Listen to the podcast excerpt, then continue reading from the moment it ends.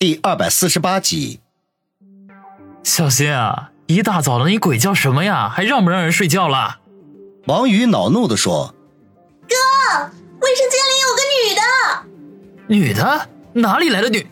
王宇话还没说完，便脸色大变，忽然回想起来，昨晚叶小楠跟着他回家了，估计是早晨那集溜去卫生间的。一念及此，他赶紧从沙发上跳了下来。冲到了王鑫面前，打了个噤声的手势。嘘，小声点，别被爸妈听到了。王鑫指着王宇，露出一副原来如此的模样，笑嘻嘻地说：“哇，老哥，你越来越出息了，居然敢明目张胆的带女人回家过夜。哼哼，要是让爸妈知道了，非打断你的腿不可。”都让你小声点了，怎么还那么大声？你成心的吧？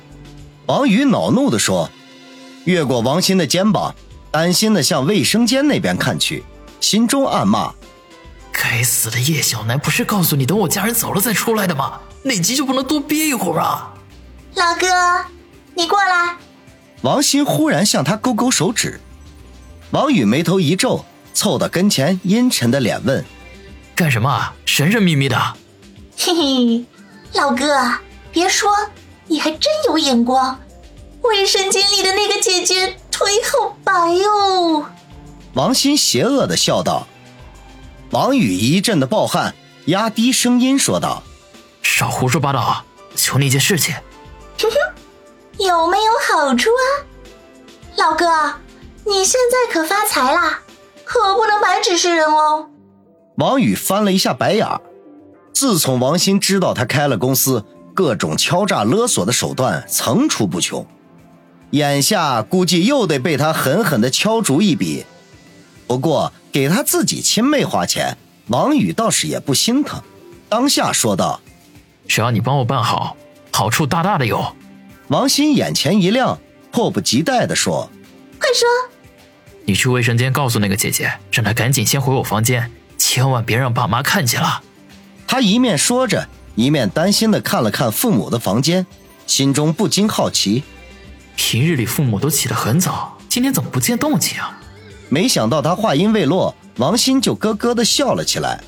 你笑什么？王宇皱眉说道：“老哥，你这是做贼心虚吧？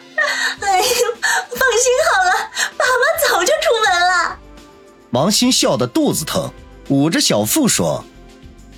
王宇暴汗，担心中了王鑫的诡计，立刻问道：“你每天不都跟爸妈一起出门的吗？今天什么情况啊？别跟我说又是周末。”嘿嘿，老哥，你还真说对了，今天是周六。王宇顿时无语，仔细回想，还真是，不知不觉的竟然过去一周的时间了。啊，爸妈不在家就好。王宇松了口气。王鑫一笑。把小手伸到他面前，哼，老哥，好处拿来。你又没做什么，有什么好处啊？哼，你想耍赖？好，不给也没关系。等晚上爸妈回来，我就跟他们说，昨晚老哥的房间里来了个大美女，深更半夜的还发出古怪的声音，严重影响了我这个青春美少女纯洁的心灵。打住打住，你想要什么好处啊？快点说。我手机用了好久了，想换一部新的。服你了，回头我让思思陪你买去。耶，老哥最疼我了。王鑫一下子扑过来，在他脸上吧唧亲了一口，然后蹦蹦跳跳的回房间去了。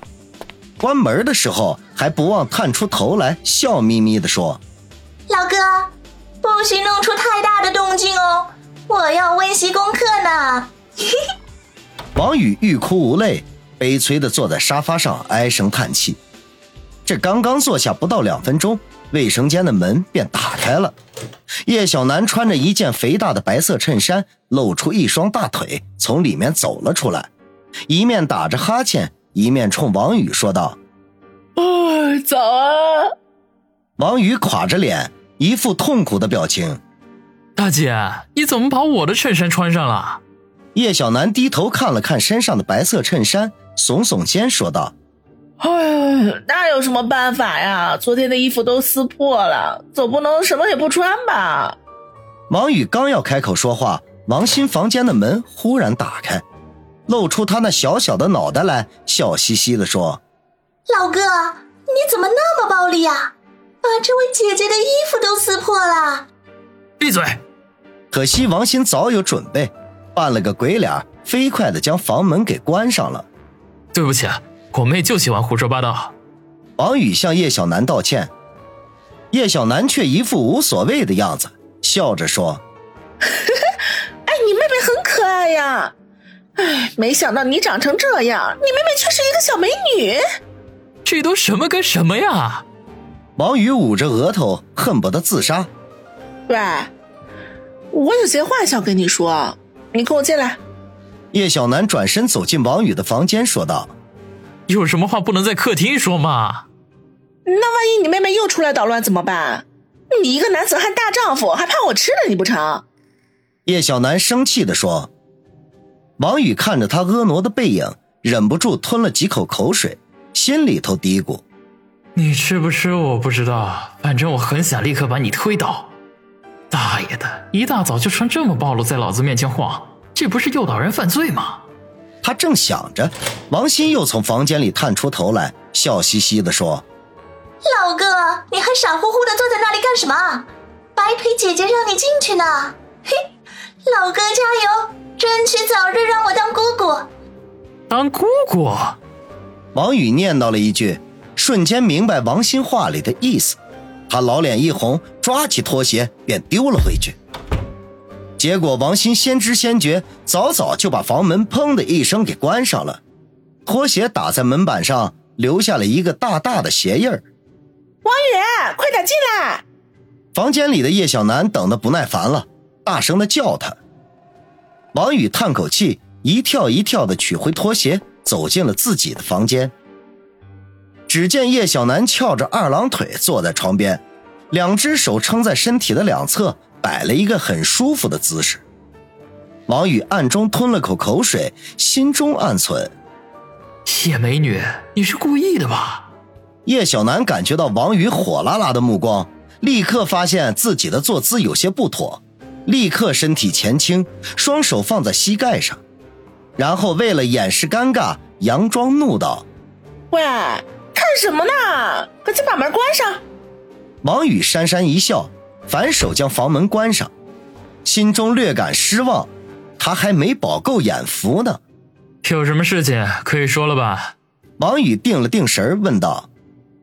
叶小楠淡淡一笑：“ 其实呢，也没什么大不了的，就是呢，我这个衣服呀，昨天晚上被那些新疆人给撕碎了，你帮我出去买一身回来吧。还有啊，我肚子饿了。”你顺便带点早点回来吧。我还以为是什么事情呢，整的神神秘秘的。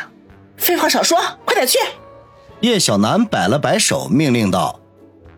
王宇摇摇头，的确应该给叶小楠弄一套衣服回来，要不然他这身打扮也出不了门。